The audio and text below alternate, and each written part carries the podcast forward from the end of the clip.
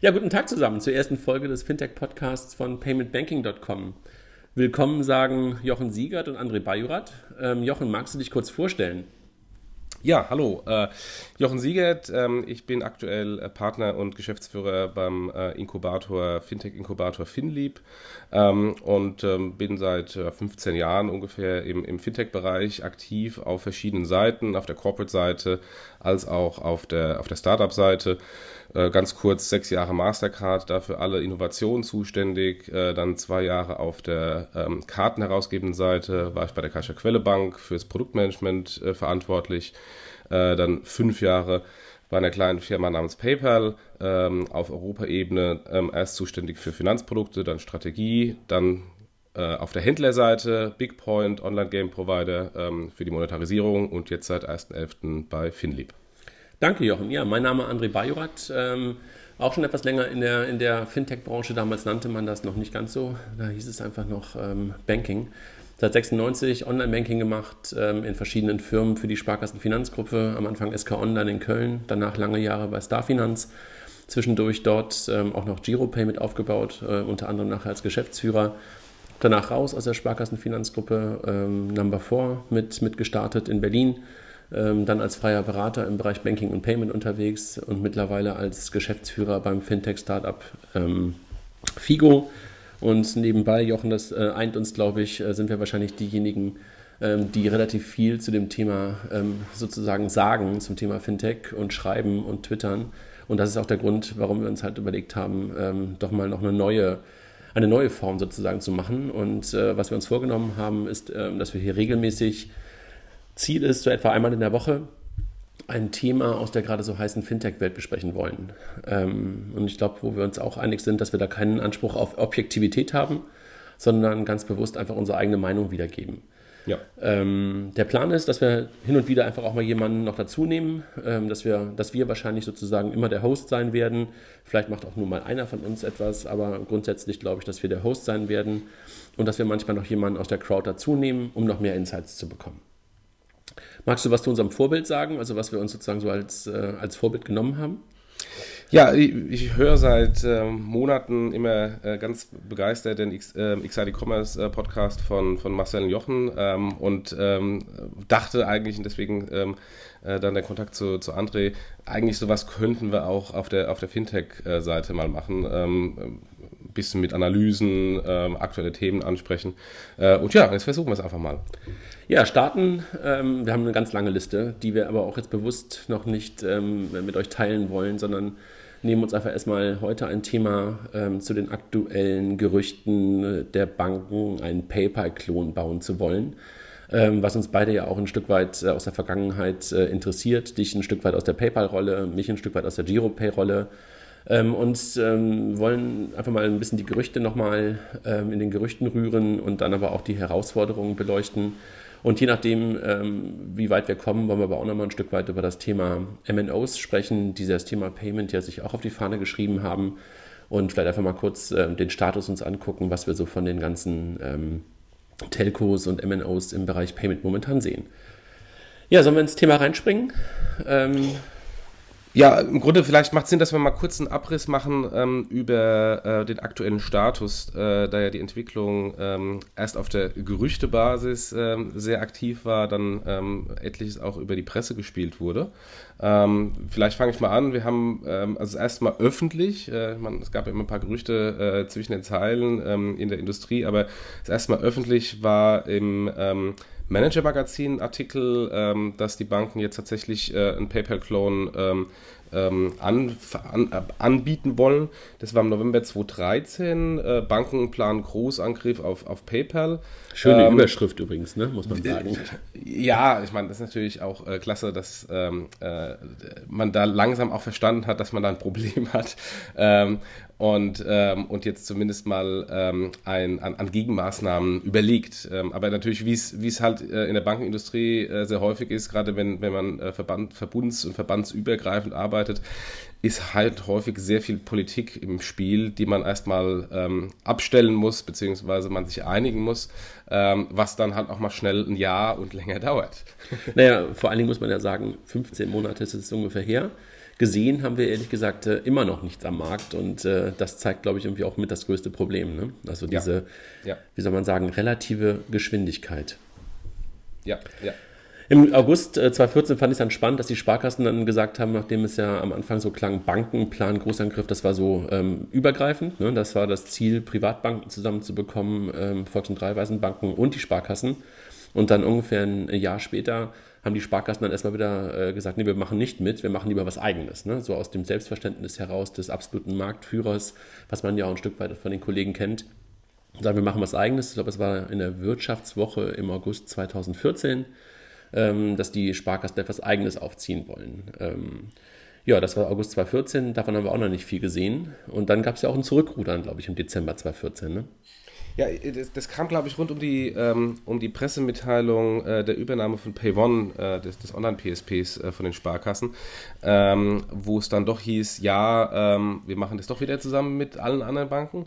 Ähm, und äh, zumindest in dieser Pressemitteilung ähm, von, von PayOne klang so ein bisschen mit, äh, dass PayOne die Infrastruktur ähm, dafür ähm, sein sollte oder zumindest bei den Sparkassen äh, Teil der Infrastruktur sein sollte. Was ich ganz offen nicht 100% ähm, verstehe, ähm, da es ja eigentlich äh, ein PayPal-Clone auf der einen Seite erstmal ein B2C-Produkt ist, also ein Frontend gegenüber dem, dem Kunden, ähm, wo man natürlich äh, als B2B-Anbieter wie PayOne jetzt noch nicht so die große Erfahrung hat. Ähm, und auf der, auf der Händler, auf der B2B-Händlerseite haben eigentlich die Sparkassen ähm, mit einer BS-Card-Service und auch einer Concardis ähm, auch die Infrastruktur. Aber ich nehme an, dass es dann darum gehen, äh, ging einfach die die Bequemlichkeit beim Händler-Sign-up über ein Online-PSP äh, da abzuwickeln ähm, und nicht äh, tatsächlich, äh, dass eine Payone äh, das äh, Kundenfrontend entwickelt. Aber wer weiß, äh, lassen wir uns mal überraschen, was denn da alles kommt in der Zukunft. Naja, vielleicht kurz den Blick nochmal auf Pay1 geworfen. Ich glaube, das war in der Tat eher ähm, ein Stück weit ähm, das Ziel, dort Markt einzukaufen. Ne? Also wenn man sich das anguckt, Pay1 ist ja durchaus einer der, der, der wesentlichen Player, auch jedenfalls in Deutschland ähm, auf, der, auf der Händlerseite. Und da muss man natürlich ganz klar sagen, ähm, bis dahin ähm, waren die Sparkassen jedenfalls im, im, im E-Commerce nicht wirklich so richtig vertreten. BS, hattest du ja gerade schon gesagt, ist durchaus eine Nummer, aber doch eher in der sogenannten Offline-Welt. Ne? Und in der reinen Online-Welt waren sie ja bisher nicht wirklich vorhanden. Und ja, ja. demnach kann man das ein Stück weit nachvollziehen, dass man sich da ein Stück weit Markt und auch Expertise kauft. Ähm, warum das dann gleichzeitig wieder dazu führte, dass man ähm, dann doch wieder in das Gemeinschaftslager mit den anderen Banken ähm, zurückgerudert ist, nur vier Monate nachdem man eigentlich gesagt hat, äh, wir wollen es alleine machen. Ist schon speziell, aber naja, ich meine, äh, das ist halt die Politik, über die wir gerade schon mal kurz gesprochen haben. Was glaubst du, warum tun sich die Banken eigentlich so unglaublich schwer in der, in der Hinsicht? Also beim, beim Thema, äh, ich sag mal, Online-Payment, Mobile-Payment. Ähm, eigentlich haben sie doch die komplette Infrastruktur und haben alle Kunden und sollten doch eigentlich auch in der Lage sein, äh, da etwas Besseres auf die Reihe zu bekommen, als das, was wir heute sehen, nämlich nahezu nichts? Ähm, also, die Frage kann man nicht mit irgendwie zwei Sätzen beantworten, weil sie so komplex ist. Äh, also aus meiner Sicht, aus meiner Sicht ist es so, dass ähm, ähm, es erst einmal damit anfängt, dass man ähm, auf ähm, Entscheiderebene ähm, den Bedarf dafür sehen muss. Und das ist äh, natürlich auf der, auf der Bankenseite ähm, wo jetzt keine Digital Natives äh, in, in, Vorstandspositionen sitzen oder noch nicht in Vorstandspositionen sitzen, ähm, erstmal so, so ein grundlegendes Verständnisproblem, ist dieser Markt denn tatsächlich so groß? Und äh, wenn ich mir zum Beispiel anschaue, ähm, Präsentationen von, von der deutschen Kreditwirtschaft, ähm, dann wird teilweise auch der Äpfel mit Birnen verglichen, um den E-Commerce-Markt aus meiner Sicht künstlich klein äh, zu reden oder den E-Payment-Markt künstlich klein zu reden. Da wird auf der einen Seite der komplette ähm, Port of Sale ähm, Umsatz Umsatz äh, in einer Blase gesetzt. Ähm, obwohl äh, Girocard ähm, äh, da nur ein Teil ähm, des Payment-Volumens generiert, ein Großteil natürlich immer noch Bargeld. Äh, und das verglichen mit äh, den, den Zahlen, den E-Commerce-Zahlen vom EHI, ähm, die äh, teilweise relevante Bereiche im E-Payment und im E-Commerce ähm, einfach nicht in die Statistik mit einbeziehen, wie zum Beispiel die ganze Tourismusindustrie ja, ähm, oder auch Games die ganzen Marktplätze und, und, und Games, Games, und sowas natürlich auch nicht. Ne? Digitale ne? Güter etc. Ja. Und äh, äh das ist, äh, da, wenn, man, wenn man das natürlich sieht und als Entscheider sieht und sich jetzt nicht auskennt, sagt man, oh, hier ist eine Riesenblase ähm, im, äh, im klassischen ähm, äh, ähm, stationären Handel ähm, mit, mit einer Girocard da äh, den Zahlungsverkehr abzuwickeln und sieht dann die kleine Blase im äh, E-Payment und sagt, naja, das ist halt nicht so viel und warum soll ich darauf, darauf fokussieren? Ähm, und dann ist das relativ schnell ähm, von der Strategie so, dass das natürlich äh, in, der, in der Liste der 100.000 Prioritäten äh, ähm, von, von den Banken natürlich relativ schnell runterfällt. Also insofern fehlt mir erstmal der, der, erstmal der grundlegende strategische Ansatz zu sagen, das ist ein wichtiges Wachstumsthema und da müssen wir hin. Ähm, und man, man sieht das aus meiner Sicht auch ähm, von, der, von der fehlenden roten Linie alleine bei den E-Payment-Produkten. Ähm, es gibt, es gibt äh, Giropay seit langer Zeit, es gibt noch etwas länger ähm, die Geldkarte im Internet äh, und äh, jetzt GiroGo im Internet als, zumindest als Pilot. Es gibt angekündigt den PayPal-Clone, es gibt angekündigt äh, die Girocard im Internet. Ähm, Mastercard und Visa laufen rum und verkaufen ähm, ihre Wallet-Produkte, Masterpass und V.me, die äh, teilweise von den Banken implementiert werden. Ähm, das ist schwierig dem Kunden, und genau, es gibt noch äh, die, die Payback Maestro-Karte mit Maestro äh, ähm, äh, im Internet. Und das ist schwierig dem Kunden natürlich dann ein eindeutiges Produkt anzubieten, wenn er die Filiale geht und sagt, ich möchte gerne online bezahlen, weil da hat man irgendwie sechs, sieben Produkte, äh, die alle in irgendeiner Weise am Ende des Tages aufs Konto äh, ziehen. Und genauso dem Händler, ähm, wenn ich Händler bin und von einem ähm, äh, Vertriebsmitarbeiter ähm, der, der Finanzgruppe angesprochen werde, was ist denn das Produkt, was ich da verkauft, verkauft bekomme? Also insofern, da, da fehlt auch erstmal in allererster Linie auf der strategischen Sicht, auf der strategischen Ebene eine ganz klare rote Linie. Wollen wir rein, wollen wir nicht rein? Und wenn wir rein wollen, was ist das Produkt, was wir auch wirklich, an was wir wirklich glauben und was wir auch wirklich vermarkten. Also letztendlich ist es sozusagen Management Attention auf der einen Seite und dann natürlich auch, ähm, wenn man das äh, nach, nach unten sich weiter anguckt, wahrscheinlich einfach die fehlende Expertise, dass man halt äh, momentan mit der, ähm, mit, der, mit der klassischen Bankenbranche durchaus Zahlungsverkehrsexpertise verbindet.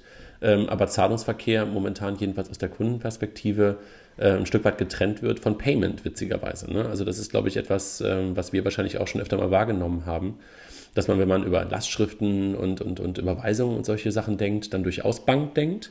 Aber sobald man halt an, an, an Online-Payments und Mobile-Payments denkt, irgendwie gar nicht an die Banken denkt. Äh, witzig und, und, und ähm, eigentlich traurig, ähm, wie es die Banken geschafft haben, sich aus dieser Pool-Situation, Pool, äh, oder aus dieser Führungssituation wirklich selber rauszukatapultieren. Aber ähm, ja, kann ich, kann ich einfach auch unterstreichen. Ich glaube, das ist einer der wesentlichen Punkte, dass man keine wirkliche Strategie momentan sieht, sondern immer wieder Versuche, was ja nicht schlimm ist, Dinge auszuprobieren, ähm, aber nicht wirklich eine klare Linie, ähm, äh, in, in die vor allen Dingen alle Banken dann gemeinsam laufen. Also ich glaube, das ist auch noch ein, ein wesentlicher Punkt dass dort einfach zu viele Spieler unterwegs sind. Also wenn man sich mal anguckt, welche Player äh, da einfach auch zusammengebracht werden müssen. Ja, das sind auf der einen Seite die einzelnen Regionalbanken, wenn man Volks- und Raiffeisenbanken und Sparkassen sich anguckt, aber auch die großen, da redet ja dann plötzlich eine kleine Sparkasse nahezu auf Augenhöhe mit der Deutschen Bank. Ja, das ist ja auch Wahnsinn, also dieses, äh, diesen Flohzirkus auch zusammenzubekommen. Dann hast du die Zentralbanken, äh, die, die, die Verbände, die ja auch immer mitreden wollen in der Hinsicht.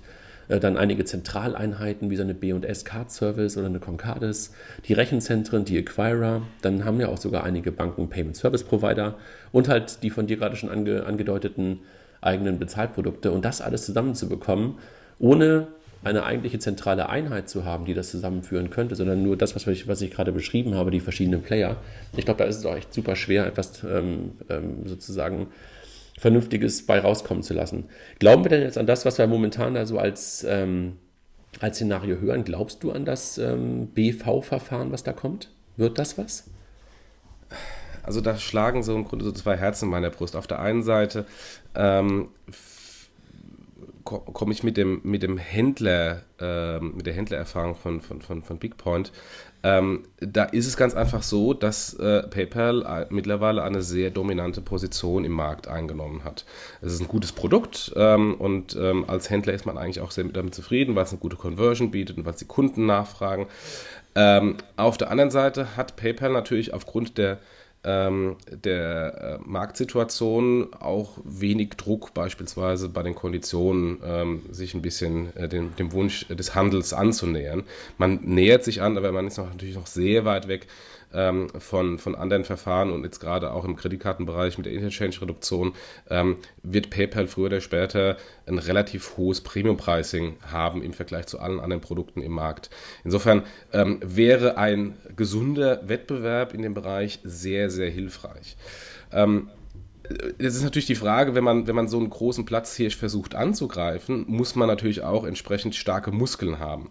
Ähm, und ähm, alle anderen Versuche, es gibt ja also nicht nur die Banken, äh, wir haben ja auch vor, am Anfang schon gesagt, mit den ähm, äh, Mobilfunkanbietern, die an dem Thema arbeiten und etliche Startups, ähm, haben bislang nie so richtig abgehoben in, in, in der Nutzung äh, von dem Kunden, durch die Kunden. Insofern äh, sehe ich durchaus, dass wenn es die Banken richtig machen, ähm, eine Chance besteht, tatsächlich PayPal Konkurrenz zu machen.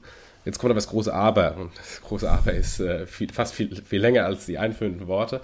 Ähm, Nummer eins, PayPal hat einen Vorteil von 15 Jahren Erfahrung. Äh, das kann man nicht einfach innerhalb von ein paar Monaten aufholen als Bank. Ähm, Nummer zwei, ähm, die, die die Infrastruktur ähm, von den Banken ist so unterschiedlich, dass man sich dann im Grunde auf den kleinsten gemeinsamen Nenner äh, treffen muss. Bestes Beispiel, ähm, Kreditangebote. PayPal macht eine Absatzfinanzierung, ähm, PayPal macht Rechnungskauf. Absatzfinanzierung ist aber dann ein Thema, was jede einzelne Bank macht oder eben auch nicht macht. Das kann man dann als äh, Bank, zentrales Bankverfahren nicht machen, weil dann vielleicht die eine Bank aus politischen Gründen auf die, auf die Hinterbeine geht. Also von daher wird dann das Produkt relativ schnell wieder ähm, so ähm, konsensorientiert zusammengestrickt äh, oder zusammengeworfen, ähm, ähm dass es eigentlich nur ein reines Zahlungsverkehrsprodukt ist. Du meinst, Und dann ist natürlich die ähm, Frage, kann man damit einen Kunden ähm, auch wirklich begeistern? Du meinst eigentlich ist das, was momentan als PayPal-Klon herumschwirrt, das, was PayPal vor zehn Jahren in Deutschland eingeführt hat wahrscheinlich. Ne? Und nicht das, was PayPal heute zum Beispiel schon ausmacht in Deutschland. Richtig, richtig. Also man kommt eigentlich viel zu spät mit einem Produkt, was dann ähm, eigentlich vom Markt schon überholt ist. Mhm. Und äh, ich meine, PayPal hat ja auch Angst vor anderen neuen Marktteilnehmern. also Klarna hat ja äh, so ein bisschen oder kratzt so ein bisschen an, an, äh, an der Ehre äh, von, von PayPal. Wäre ich äh, in einer entscheidenden Position äh, auf der Produktseite, ähm, äh, auf der Bankenseite, ähm, würde ich eher schauen, welche Anbieter sind denn diejenigen, vor denen PayPal Angst hat ähm, und die PayPal herausfordern und würde nicht einen Klon von PayPal machen, sondern würde versuchen, diejenigen äh, ähm, nachzumachen, ähm, die PayPal heute bereits äh, ähm, ähm, angreifen, um quasi schon nicht nach hinten zu schauen in, auf der Produktseite, sondern nach vorne zu schauen ähm, und da auch ein kompetitives Produkt an den Markt zu bringen. Ich denke manchmal auch darüber nach, ähm, ob man nicht eigentlich die Stärken, die die Banken heute noch am klassischen Point of Sale haben, ob man die nicht in irgendeiner Art und Weise ähm, sinnvoll und vernünftig ähm, in die Online-Welt übertragen bekommt. Ähm, also wenn wir mal kurz auf das Thema Girocard zum Beispiel gucken, ähm, wo ich mich ja ehrlich gesagt schon 20 Jahre frage, ähm, warum dieses damals noch, damals noch EC-Karten heißende Produkt nicht irgendwie in die Online-Welt übertragen wurde. Und ähm, da denke ich halt auch immer drüber nach, ähm, ob das nicht ein Weg ist, ähm, sich nicht ähm, an dem, äh, wie du es gerade selber schon sagst, ähm, zu orientieren, was PayPal vor zehn Jahren gemacht hat im, im E-Commerce, sondern halt die Stärken, die man halt offline hat, in irgendeiner Art und Weise äh, vernünftig zu übertragen in die, in die, in in die, in die, in die Online-Welt. Ähm, und nicht sozusagen dem hinterher zu rennen, was da, was da heute ist. Äh, ich würde sogar noch ein Stück, ein Stück weitergehen. Ich bin vollkommen bei dir. Ähm, wo hat man denn aus Bankensicht äh, Vorteil? Das ist äh, ähm, äh, die Offline-Welt. Aber das ist auch das Online-Banking. Ich habe ja im Online-Banking 100.000 Features. Ich kann das Online-Banking ähm, nutzen, ähm, indem ich weiß, wie alt ist der Kunde. Ist er über 18, ist er unter 18? Das, sind, das ist eine Information, die für den Handel extrem wichtig ist. Ähm, man kann Scoring äh, machen mit Zustimmung des Kunden. Man kann, hat immer eine aktuelle Adresse ähm, ähm, weil das Online-Banking mache ich immer, äh, hatte ich immer aktuell. Also man hat alleine im Online-Banking extrem viele wertvolle Informationen, die man ähm, über eine API auch in so einem äh, Zahlungsverkehrsprodukt ähm, mit ähm, einbauen kann und da weitere Services anbieten kann, die auch eine PayPal so in dieser Form niemals machen kann, weil sie einfach nicht Zugriff auf diese ganzen Informationen hat. Ähm, und da ist nämlich eine andere Frage, wird das Verfahren der Banken kartenbasiert oder kontobasiert sein. Und das ist ja im Grunde auch noch nicht so 100% klar. Ähm, wie ich es im Moment sehe, wird es eher vermutlich kartenbasiert sein, weil wenn es kontobasiert wäre, hat man ja bereits eine Entity, nämlich die Giropay äh, GmbH, und man hat die ganzen Schnittstellen. Aber offensichtlich äh, wird das nicht angefasst, sondern man baut alles von neuem. Und dann denke ich eher, dass es kartenbasiert sein wird. Ja, wobei, ähm, das ist ja auch eine, eine, spannende Frage, warum nimmt man eigentlich nicht das, was man da auch mit einem guten Namen eigentlich, Giro, äh, von, von, vom, vom Konto kommt, Pay schon hat. Ähm, meinst du, das ist wirklich eine, eine rationale Entscheidung oder ist es eher eine, ich sag mal, emotionale Entscheidung, weil GiroPay ein Produkt nur von, von zwei Bankengruppen und einer Bank, der Postbank ist und äh, sozusagen ähm, kein gemeinsames Produkt ist, dass man deshalb GiroPay nicht nimmt? Oder was glaubst du, was ist der Grund dafür? Weil bin ich völlig bei dir. Man hat schon so viele Dinge eigentlich gebaut. Also wir, ehrlich gesagt, vor 2005 angefangen, also ziemlich genau zehn Jahre her, haben damals ja genau so etwas gebaut für alle Banken äh, mit einem guten Namen und dergleichen mehr. Man hat eine ganze Menge schon geschafft. Warum nimmt man das eigentlich nicht als Nukleus? Was glaubst du? Ich habe keine Ahnung. Also Ich bin vollkommen bei dir. Äh, äh, eigentlich spricht alles dafür. Man hat eine ähm, noch nicht perfekt etablierte Marke, aber man hat zumindest eine Marke. Man hat eine eigenständige Gesellschaft. Man hat die Rules and Regulations. Das ist das A und O. Kartellrechtlich ist natürlich ein bankenübergreifendes Verfahren immer schwierig. Ähm, mit Giropay hat man bereits ein Verfahren, was im Markt ist, was eben nicht in irgendeiner Weise kartellrechtlich äh, ähm, angreifbar ist, äh, weil es natürlich bereits etabliert und geprüft ist. Ähm, man hat im Grunde alles da ähm, und, man, und es ist bankenübergreifend. Es ist im Grunde alle äh, äh Volksbanken, alle Sparkassen ähm, ähm, und etliche Privatbanken sind bereits angeschlossen. Ich, ich verstehe es nicht. da sind wir uns einig und äh, möglicherweise müssen wir dann in einer der nächsten Runden mal jemanden aus der, aus der Bankenpolitik dazu bitten. Vielleicht äh, öffnen die sich ja uns hier und öffnen uns das Herz und erzählen uns, was der Grund dafür ist. Ähm, ich habe ja auch schon Gerüchte gehört, wer der Geschäftsführer von dem neuen Online-Bezahlverfahren ist und vielleicht kriegen wir den äh, Kollegen ja mal irgendwann hier hin. Ich werde ihn jetzt gerade nicht nennen, aber ähm, weil er glaube ich noch nicht offiziell ist. Aber vielleicht äh, lässt er sich ja mal irgendwann auf einen, ähm, einen äh, Fire-Chat mit uns ein. Ja, spannendes Thema, ne? Also zum, zum Thema Karte und, und Konto. Ähm, ich habe mal irgendwann, glaube ich, auch schon 2013 zu dem Thema ähm, mal irgendwann auch einen ähm, Artikel schreiben dürfen auf deutsche Startups liebe Bank, bitte lass mich endlich bezahlen. Und da habe ich damals auch gesagt, mir ist es total egal, was es ist. Ne? Ob es ein äh, kartenbasiertes Thema ist oder ein kontobasiertes Thema ist. Letztlich der große Vorteil, finde ich, immer in, in Deutschland momentan ist, dass alles irgendwann auf dem Konto gesettelt wird. Also, dass wir wirklich ähm, immer eine so, eine so eine Grundlage haben, nämlich unser Girokonto. Und ich würde gerne so eine Identität haben. Also einfach ähm, so etwas, was wir ähm, von, von, von PayPal mittlerweile oder auch von Facebook mittlerweile kennen, dass wir uns irgendwo mit, mit, mit, mit ähm, einem Login einloggen und dann uns ähm, das dann benutzen als Identität zum Bezahlen. Und ob dahinter eine Karte liegt, ob dahinter ein Konto liegt, ist mir eigentlich letztendlich wurscht. Und ähm, da bin ich auch völlig bei dir, was du vorhin schon meintest. Die Banken haben eigentlich alles. Ne? Also sie können komplett ähm, den Kunden scoren. Ähm, alles, was, was, was, was die anderen Player wie Klarna oder ähm, sofort ähm, da tun müssen ähm, und sich teilweise ein Bein ausreißen, um an Informationen des, des Kunden zu kommen, das haben die Banken alles. Jetzt, wenn die Datenschützer sagen, dürfen wir nicht nutzen und, und es gibt verschiedene Gründe dafür, warum nicht. Ich glaube, das ist echt alles lösbar und das sind eher Scheindiskussionen, die da geführt werden ähm, und man ist einfach nicht marktorientiert. Und das macht mich manchmal echt ein bisschen traurig, wenn ich auf die Bankenlandschaft gucke, dass so viele Assets ungenutzt darum liegen.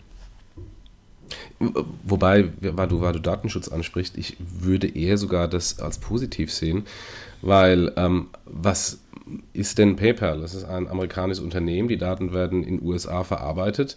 Ähm, da gilt zumindest kein deutscher Datenschutz äh, ähm, in, in der Form, wie es äh, gilt ähm, ähm für ein ähm, Bankenrechenzentrum, was in Deutschland sitzt. Also von daher hat man gerade im deutschen Markt äh, oder hätte man gerade im deutschen Markt für äh, äh, die Kunden, die sehr datenschutz- und sicherheitsaffin sind, äh, ein, ein, wunderbares Argument ähm, ähm, mit, mit dem Datenschutz und mit der sicheren Verarbeitung der Daten in der Hand der vertrauenswürdigen Banken. Ja, da bin, bin ich bei dir. Ne? Was ich nur meine ist, dass wahrscheinlich, wenn ich, wenn, wenn wir jetzt über sowas wie Scoring nachdenken und, und Kundenprofilierung, also Profile ähm, nachdenken, äh, dann äh, also ich höre sie eigentlich schon, die Datenschützer aus Verbänden und aus Sparkassen, die sagen, das dürfen wir nicht, das können wir nicht und, und, und sowas alles. Ne? Und da glaube ich, das ist eine Scheindiskussion, die, ja. wir, da, die wir da führen. Ne? Das ist wahr. Also letztendlich mit Zustimmung des Kunden ähm, ist alles möglich im Datenschutz. Es muss nur eine offene, transparente Kommunikation äh, gegenüber dem Kunden äh, da sein Gen und genau. nichts irgendwie versteckt nach dem Motto, wir nutzen deine Daten, sagen es dir aber nicht. Aber ja. das ist ähm, aus meiner Sicht auch absolut lösbar. Ja.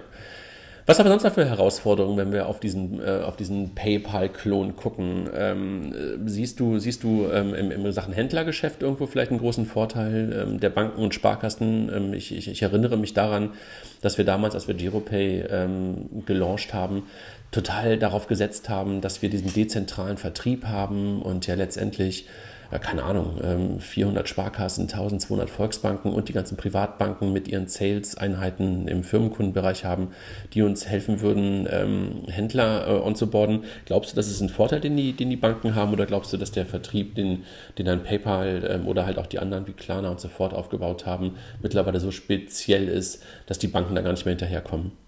Also ich glaube, das ist ein Key Learning, äh, dass ähm, der, der, das Aufsetzen von GiroPay mit dem dezentralen Vertrieb nicht funktioniert. Ähm, und ähm, das hat man gesehen, Giropay hat lange, lange nicht wirklich abgehoben ähm, auf, der, auf der Händlerseite und jetzt erst irgendwie seit drei Jahren, äh, seitdem da die Giro Solution ein bisschen ähm, ähm, sich äh, die Fahne, die Giropay-Fahne nach oben hebt und äh, selbst äh, aktiv Vertrieb macht, sieht man ein bisschen, äh, dass, dieser, dass dieser Knoten sich langsam löst. Ähm, also ich bin, ich bin da ein ganz eindeutiger äh, Verfechter, ähm, äh, dass es eine zentrale äh, äh Vertriebstruppe geben muss, die ganz spezialisiert äh, mit ganz klaren äh, Sales-Zielen dieses Thema vorantreibt. Und das ist nicht nur im, im Online-Payment, das ist ja auch im, im, im stationären Payment der Fall. Ähm, auch eine ähm, kreditwirtschaftliche B&S-Card-Service und Concardis haben ihren eigenständigen Vertrieb. Ähm, und ich glaube, die würden ganz anders dastehen heute ähm, hätten, würden die sich darauf verlassen, dass dann ähm, irgendjemand ähm, am, am, Schalter der Sparkasse oder Raiffeisenbank äh, ein Terminal verkauft. Du meinst das, ganz anders im Sinne von ähm, viel kleiner. Oh, ein Telefon ja, klingelt. Ähm, ja. wir, wir, wir lernen noch. Unser erster Podcast äh, darf noch mit Störgeräuschen auskommen. Ich mach mal hier das Telefon aus. Entschuldigung. Geh doch mal dran. Vielleicht meldet sich halt jemand. Ach nee, wir streamen ja nicht live.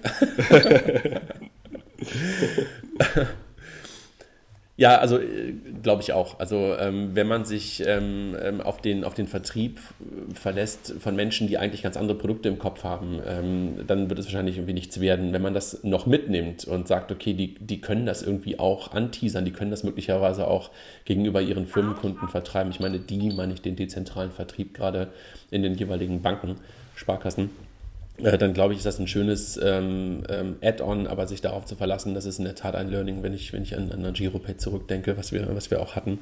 Das wird leider nicht funktionieren. Ja, und ähm, in dem Zusammenhang ist natürlich auch sinnvoll, ähm, dass äh, ähm, die Sparkassen äh, so eine Entity wie die PayOne äh, gekauft haben, weil da natürlich äh, ähm, die, die Expertise sitzt äh, im Online-Vertrieb äh, gegenüber ähm, eines Zahlungsverkehrsprodukts gegenüber den Online-Händlern.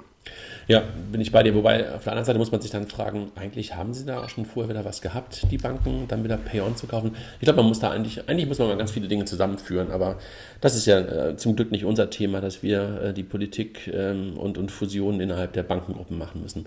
Ähm, was wir noch so haben, ich glaube, ein, ein, großes Asset kann sein, wenn das Ganze wirklich mit dem Online-Banking sinnvoll gekoppelt ist. Ne? Also das Thema Sign-up-Flow und, und was weiß ich über den äh, Kunden und so, so, sowas wie KYC-Prozess, alles überflüssig, ne? Weil ähm, 40, 50 Millionen Online-Banker haben wir in Deutschland die sofort nutzen könnten. Ne? Also es ist ja eigentlich irgendwie wiederum eines dieser Assets, über die wir jetzt schon ein paar Mal gesprochen haben. Ja, da sind wir, sind wir genau wieder bei dem Thema, ähm, ähm, wie sieht denn das zukünftige Verfahren aus? Ist das ein Online-Banking-basiertes Produkt oder ist es ein kartenbasiertes Produkt? Weil dann kann der Sign-up-Flow ähm, auch ein bisschen komplexer sein. Also wenn es Online-Banking-basiert ist, habe ich irgendwie einen Button im Online-Banking, log mich ein äh, im Online-Banking und schalte das Produkt frei.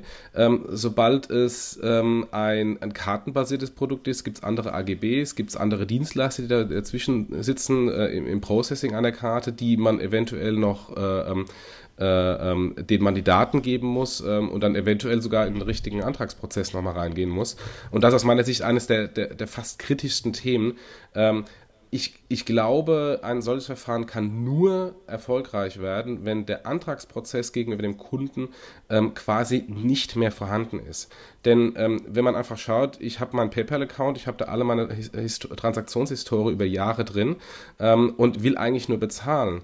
Ähm, und selbst wenn der Antragsprozess äh, des, des Bankverfahrens ähm, ähm, nur drei Datenfelder kurz ist, es ist einfach mehr, als dass ich dann ähm, einfach meinen mein, äh, normalen Login von PayPal nutze. Das heißt, es bleibt zu hoffen, dass da man sehr viel äh, Gehirnschmalz in den Sign-up des Kunden reinsteckt, dass der quasi nicht vorhanden ist ähm, und, ähm, und der Kunde möglichst nicht gestört wird und sofort bezahlen kann, weil wenn das nicht der Fall ist, ähm, sehe ich für das Produkt sehr, sehr große Schwierigkeiten. Und das sieht man ja auch am Markt von, von allen anderen äh, PayPal-Herausforderern, die scheitern im Moment, äh, wenn man zumindest die Kundenzahlen sich anschaut äh, und die Nutzungszahlen, die scheitern im Moment alle eher damit, die Kunden für das Verfahren zu begeistern, statt die Händler. Weil ein Händler damit zu begeistern, ist eigentlich relativ einfach. Da kommt man hin und sagt, hör zu, äh, du implementierst mein Verfahren, du kriegst einen Werbekostenzuschuss äh, für die Implementierungskosten, du bekommst x Monate ähm, äh, Zuschuss äh, oder vielleicht sogar kostenlos äh, das Processing des Verfahrens und dann ähm, findet man immer ein paar Händler, die das machen. Ähm, du, du spielst auf Japital, M-Pass und sowas an, ja, die es genau. durchaus geschafft haben, Händler genau. drauf zu bekommen, ob es die ganzen genau. Tankstellen sind oder die Rebes dieser Welt. Aber keine kein, kein Mensch nutzt es sozusagen. Ja? Also genau, ich habe gestern genau. mit, mit, mit ein paar Kollegen drüber gesprochen, die alle sagten, ja stimmt, die Japital-App habe ich auch mal installiert und ich glaube, ich habe immer noch 10 Euro da drauf. Ähm, ich habe dann auch mal nachgeguckt und ich habe, glaube ich, auch immer noch 8 Euro ähm, auf meinem Japital-Wallet. Ähm, stimmt, ähm, nutzen tue ich es ehrlich gesagt auch nicht leider, ähm, weil das aber auch, glaube ich, teilweise echt ein bisschen komplex immer noch ist. Ja, ja. Also das, ja. das ist aus meiner Sicht das eines der kritischsten Themen und das wird von vielen, vielen komplett unterschätzt. Und ähm, das ist ein bisschen Insights von PayPal, das war eines der Key Learnings äh, ähm, auch auf der PayPal-Seite, ähm, ähm, was den Erfolg von PayPal ausmachte, dass man radikal den Sign-up-Flow verbessert hat ähm, und es gibt da diesen Guest-Flow, äh, wo man mit PayPal bezahlen kann, ohne sich einen Account anzulegen und dann letztendlich über Cross-Marketing versucht wird, später den Kunden äh, fürs PayPal-Account ähm, zu ähm, aktivieren. Ja, ich glaube, drei, drei oder fünf Mal kann man, glaube ich, bezahlen als Gast und dann muss man, genau. glaube ich, irgendwann, also wenn die gleiche Karte, glaube ich, mehrfach genutzt wird, muss man irgendwann sich dann, glaube ich, wirklich registrieren. Ne? Genau, genau. Und das ist, und das ist, ähm, also da sollte man eigentlich schauen, was, was machen denn die Erfolgreichen, äh, haben, haben die, hat den, äh, macht den Erfolg äh, der erfolgreichen Anbieter aus ähm, und was kann man davon kopieren und nicht einfach sagen, naja, wir machen jetzt einen tollen äh, PayPal-Clone und äh, wir machen einen drei Seiten Antragsprozess, äh, wo der Kunde ähm, mal wieder äh, einen kompletten Financial Striptease seiner, äh, seines Finanzstatus machen muss. Ja, oder möglicherweise nochmal in die Filiale gehen muss. Ne? Ähm, oder so, by, genau. By the genau. way, in, in, den Klammern, ich habe gestern das erste Mal ähm, ID Now benutzt, weil ich irgendwie so ein, so ein neues Girokonto hier von Number 26 mal ähm, sozusagen ähm, mich angemeldet habe und ich war echt perplex. Also ähm, ich habe es vorher ehrlich gesagt noch nie ähm, live ausprobiert, ähm, diese, das Ablösen von dem Postident-Verfahren äh, per Videochat. Und ich habe es in der S-Bahn gemacht und äh, bewusst äh, irgendwo in, in, in einem Umfeld, wo ich dachte, das klappt bestimmt niemals. Und aus der App von Number 26 wurde ich dann irgendwie übergeleitet auf, auf, auf ID Now. Ähm, da ging sofort ähm, ein Chat auf und ähm, also ein Videochat und da saß mir dann jemand gegenüber, der mir dann äh, sagte, zeig mir mal deinen Perso und so. Das war super. Also innerhalb von drei Minuten hatte ich meinen kompletten KYC-Prozess durch. Ohne, du, hast, du, hast, in der S-Bahn dein Perso da dann, äh, an, dein Handy gehalten? Ja, klar. Ach, das ist ja cool. Hin und her gewackelt, dann wir ein bisschen irgendwie meinen Namen sagen müssen und sowas. Und nach drei Minuten äh, war das Thema durch und es war echt, also äh, das war jetzt natürlich auch keine Raketenwissenschaft, ehrlich gesagt, weil das war nichts anderes als ein Videochat, wo ich ähm, äh, vor, vor mein Handy ähm, mein, mein Perso gehalten habe. Ähm, aber trotzdem war das halt äh, in der Experience das erste Mal für mich und es war einfach äh, beeindruckend. Ähm, dass, man überlegt dir, bisher war das Thema Karten und, und, und Kontoregistrierung immer der, der größte Schmerz immer, ne? weil du in diese blöden Postfilialen laufen musstest, um Postident zu machen. Und ähm, war echt großartig. Also hat, hat mir echt Spaß gemacht. Klammer zu zum Thema ähm, Identifizierung und was muss man tun, um sich halt äh, zu registrieren. Ja. Ähm, noch, noch, noch ein Thema, ähm, wir reden momentan hier immer von, von einem deutschen Bezahlverfahren. Ne? Ähm, ist das überhaupt gerade richtig gedacht? Also ich meine, äh, wir, wir, reden über SEPA, äh, jetzt schon ein bisschen länger. Ähm, das Einzige, was wir bisher an, an, an, Vorteilen von, von SEPA in Anführungszeichen haben, Vorteilen, ist, dass wir jetzt IBAN und BIC haben und nicht mehr Kontonummer und Bankleitzahl. Aber eigentlich ähm, wäre es doch konsequent, wenn man das Ganze sofort SEPA-weit denken würde, oder? Ja, äh, ähm, nicht nur jetzt, äh, 2015, äh, sondern auch bereits vor, vor zehn Jahren, als, als Giropay äh, äh, gemacht wurde, war SEPA zumindest auf der Kartenseite äh, bereits in aller Munde, dass, äh, dass die proprietären Debitkartenverfahren, also die, die Girocards äh, in, in allen anderen europäischen Ländern vereinheitlicht wurden und ein Großteil dieser proprietären Debitverfahren gibt es nicht mehr. Also Girocard ist eines der wenigen nationalen Verfahren, was, was die SEPA-Harmonisierung überlebt hat. Der Rest wurde migriert auf, auf Maestro und VPay.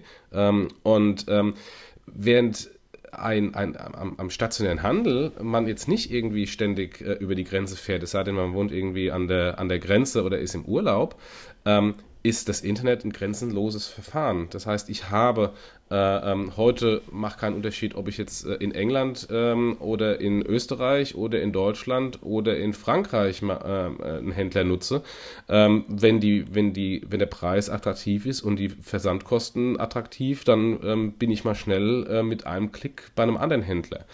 Und, ähm, und das natürlich im, im grenzenlosen Internet ähm, ein, ein, rein nationales Verfahren einzuführen, ist fast Anachronismus. Ähm, und äh, ich, ich, ich, bin eigentlich da ein großer Verfechter, das international zu machen, sehe natürlich aber auch die Herausforderungen, die wir auf der, allein auf der deutschen Seite haben, die paar Banken zusammenzubringen. Wenn man das multipliziert auf einer europäischen Ebene, haben wir noch größere Herausforderungen. Ähm, allerdings sieht man auf der Giropay-Seite, wo es mit dem Launch von Giropay ja auch äh, bereits signalisiert wurde, wir machen dann auch eine Harmonisierung und eine Interoperabilität zwischen Giropay, EPS, IDEAL und wie sie alle heißen, die nationalen Verfahren. Ähm, die ist jetzt fast zehn Jahre später erst gekommen, dass zwischen Giropay und EPS in Österreich eine Interoperabilität gebaut wurde. Äh, mit Ideal ist sie immer noch nicht da, beziehungsweise die ist auf der, auf der PSP-Seite da. Ähm, das heißt, ähm, die PSPs bieten dem Händler eine Schnittstelle an mit den verschiedenen Verfahren. Das bedeutet aber trotzdem, dass der Händler verschiedene Logos einbinden muss für, für seine verschiedenen Subseiten. Das heißt, wir haben eigentlich äh, ähm, diesen Anachronismus, dass wir im grenzenlosen Internet 2015, Ende 2015 äh, wohl ein deutsches Verfahren bekommen, was ausschließlich in Deutschland genutzt wird. Aber äh, by the way, ähm, anderes äh, Side-Thema, vielleicht möglicherweise sogar etwas ähm, für, für, für einen weiteren Podcast in den nächsten Wochen. Ähm, wann glaubst du, ähm, werden wir einfach auch äh, europaweit unsere Girokonten haben? Also weil momentan haben wir ja als Deutscher, äh, als Deutsche irgendwie immer unser Konto eigentlich in, in Deutschland. Ist doch eigentlich auch nicht mehr notwendig. Also wo ist das Problem eigentlich, dass ich mein Girokonto ähm, in Österreich führe ähm, oder in der Schweiz führe? Ich meine, ihr macht das mit Savedo ja für das Thema Festgeld ähm, und Tagesgeld momentan. Äh, warum eigentlich nicht mit dem Thema Girokonto? Weil dann ist das Thema ja sowieso äh, notwendig, dass es eigentlich äh, ein, ein SEPA-weites Verfahren wird, wenn wir auch anfangen, unsere Girokonten europaweit zu führen.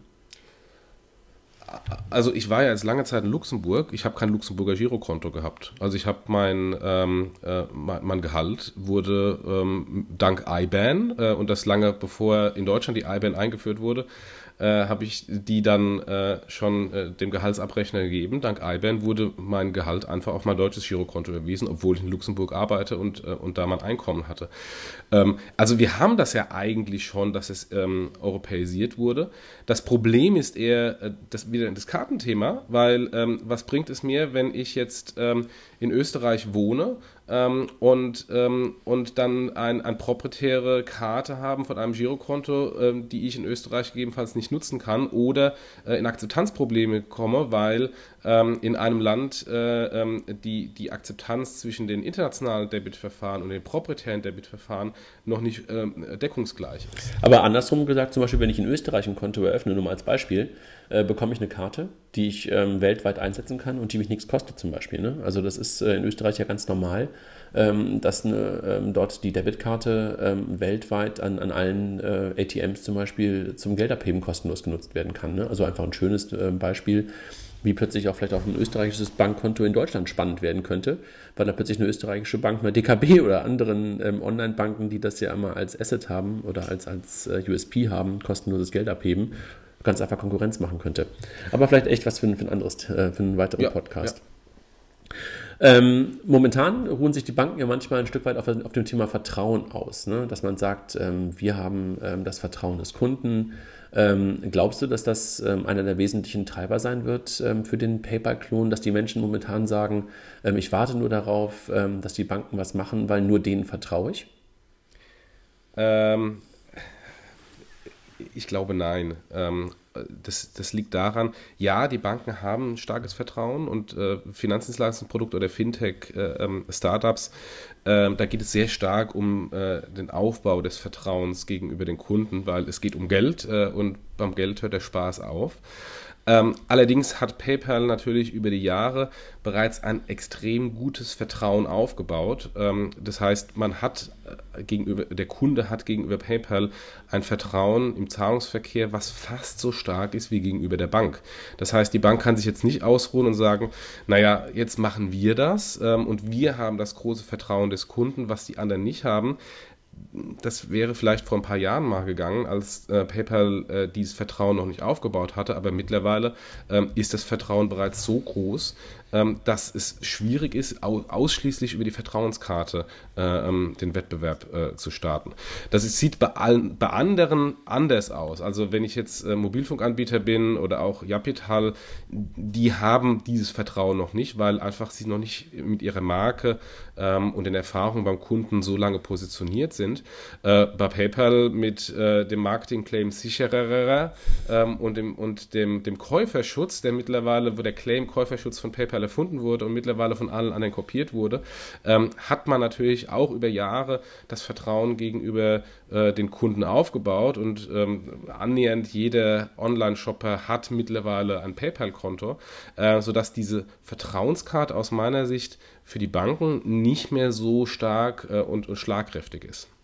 Glaube ich auch. Also ehrlich gesagt ähm, spüre ich das auch nicht, ähm, wenn ich mich so in meinem Dunstkreis, ohne da große Aufklärung betrieben zu haben, umhöre. Dann ist PayPal mittlerweile einfach echt ähm, in, der, in der Breite angekommen und ähm, bis auf ganz wenige Ausnahmen haben die Leute auch keine schlechten Erfahrungen und erst schlechte Erfahrungen führen ja eigentlich dann zu einem, zu einem Nichtvertrauen ähm, oder zu einem Misstrauen. Und ich habe auch das Gefühl, dass das Vertrauen mittlerweile echt in, in, in PayPal und generell, muss man ja ganz ehrlich sagen, in Online-Payment-Systeme ähm, total gestiegen ist und, und dass die Leute da keine große Angst mehr vor haben. Ja. Ähm, so, wir sind jetzt schon mittlerweile fast 45 Minuten sozusagen unterwegs. Ähm, wollen wir noch mal kurz äh, einen Blick auf die MNOs werfen? Also so die Stars der 2000er, ähm, wo Telekom, Vodafone, O2, E Plus irgendwie noch so richtig große waren. Was machen die denn gerade? Haben die eine Relevanz aus deiner Perspektive im Bereich Payment, außer äh, möglicherweise in diesem Operator Billing im, im äh, digitalen Content? Ja, also groß sind sie doch immer. ja, die haben echt große, große, äh, große Strippen, die sie ziehen und große Antennen, die sie aufbauen. Ähm, aber sind sie wirklich auch noch groß in, in, in, unserer Wahrnehmung und haben sie noch viele Produkte, außer dass sie uns wirklich ähm, das Mobilfunknetz zur Verfügung stellen und, das, und die Landlines zur Verfügung stellen? Ja, also ich, ich glaube, äh, dass das ähm, ist äh, die Entwicklung der, der, der ähm, Mobilfunkanbieter äh, von den Anfang 2000er Jahren bis heute ist eigentlich fast ein Beispiel, wie auch die Banken sich entwickeln können, weil ähm, früher war äh, es schon ein Unterschied, ob ich jetzt ähm, äh, bei dem Anbieter A oder Anbieter B bin. Heutzutage im iPhone ähm, weiß ich gar nicht, ähm, was da für ein Anbieter drin ist. Doch, oben links so bei mir steht in ja, der Ecke telekom.de. Aber schaut man da wirklich drauf? Man, Nein, man schaut doch, immer wieder, aber man sieht es nicht. man, man, man nimmt es nicht wahr. Man, so. Genau, man nimmt es nur dann wahr, wenn plötzlich irgendwie das LTE-Netzwerk weg ist. Und dann nicht natürlich die Diskussion, genau. äh, ähm, ist, wäre es bei dem anderen da gewesen oder auch nicht. Aber sonst äh, sind die doch eigentlich komplett austauschbar und hinten dran einfach nur äh, Infrastrukturanbieter, die irgendwie Daten hin und her schieben. Und das ist natürlich auch eine Gefahr, die die, die Banken äh, äh, ähm, zukünftig haben, dass sie letztendlich von, von großen Fintechs äh, das Frontend ähm, dominiert wird und sie hinten dran nur äh, der, der Abwicklungsdienstleister sind. Aber auf deine Frage zurückzukommen, ähm,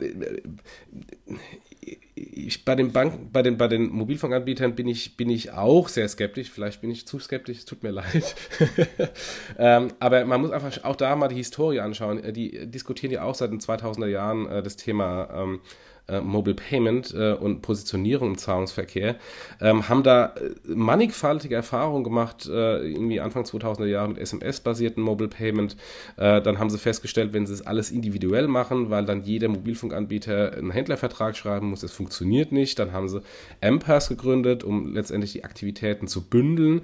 Ähm, das hat dann auch nicht so funktioniert, weil man da teilweise ähm, nicht die, die richtige äh, Vertriebspower auf die Straße gebracht gebracht hat, sondern es eher nur so halbherzig gemacht hat. Ich, ich muss ganz kurz einhaken. M-Pass ist ungefähr parallel gestartet mit GiroPay.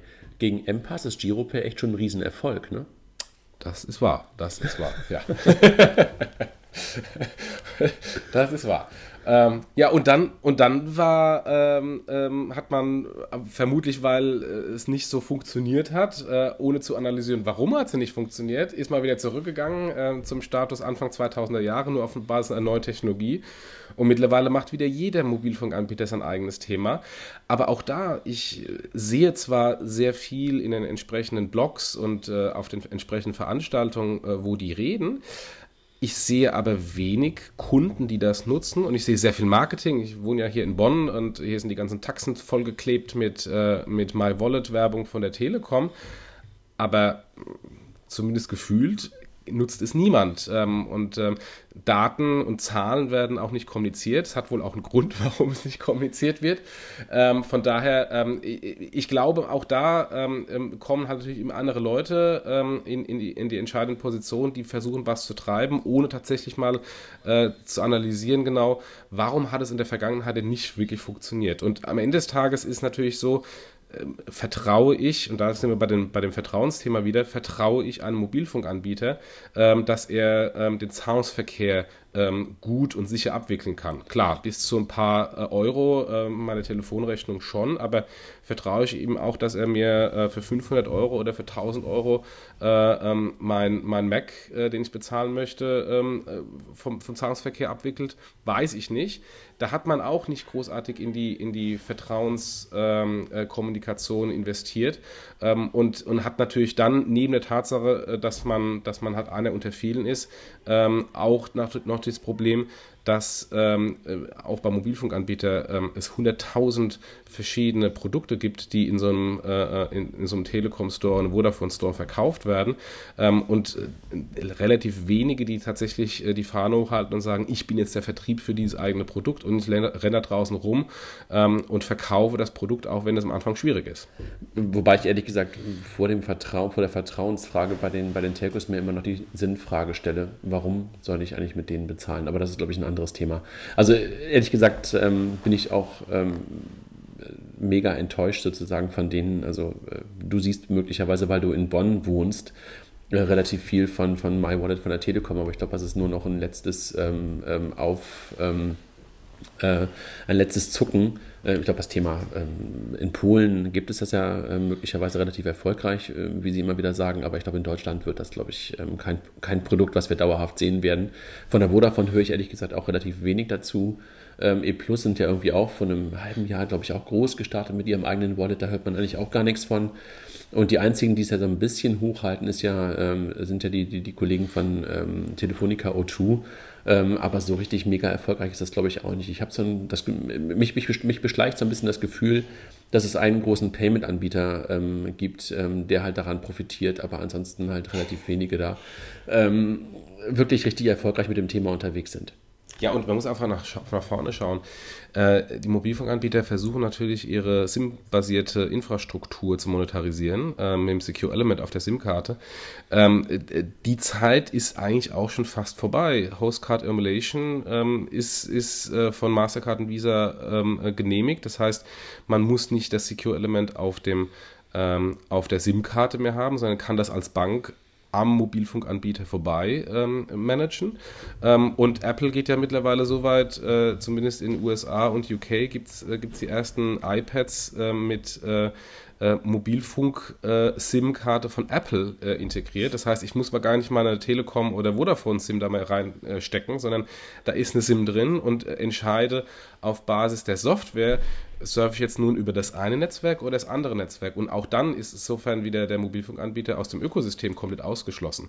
Also von daher, die verlieren natürlich auch ihre Daseinsberechtigung im Zahlungsverkehr, weil der große Vorteil des Secure, des Secure Elements einfach nicht mehr da ist. Ja, und das hat, hat, auch ehrlich gesagt nie jemand wirklich ähm, gesehen. Ne? Und die Diskussionen waren ja teilweise auch lustig, wenn man sich ähm, Panels angeguckt hat, so vor drei bis vier, drei, vier, fünf Jahren, ähm, wo dann auf der einen Seite die Bank, ähm, dann die Telcos und dann halt noch die Secure Element ähm, ähm, Betreiber da saßen und alle meinten, dass sie halt der wichtigste in der ganzen Kette waren und ich mich immer nur gefragt habe, warum eigentlich noch ein Durchlauferhitzer in der ganzen Kette und äh, warum soll Payment eigentlich gerade plötzlich noch teurer werden, nur weil das Mobile ist und, und, und äh, noch zwei weitere in die Kette reinkommen.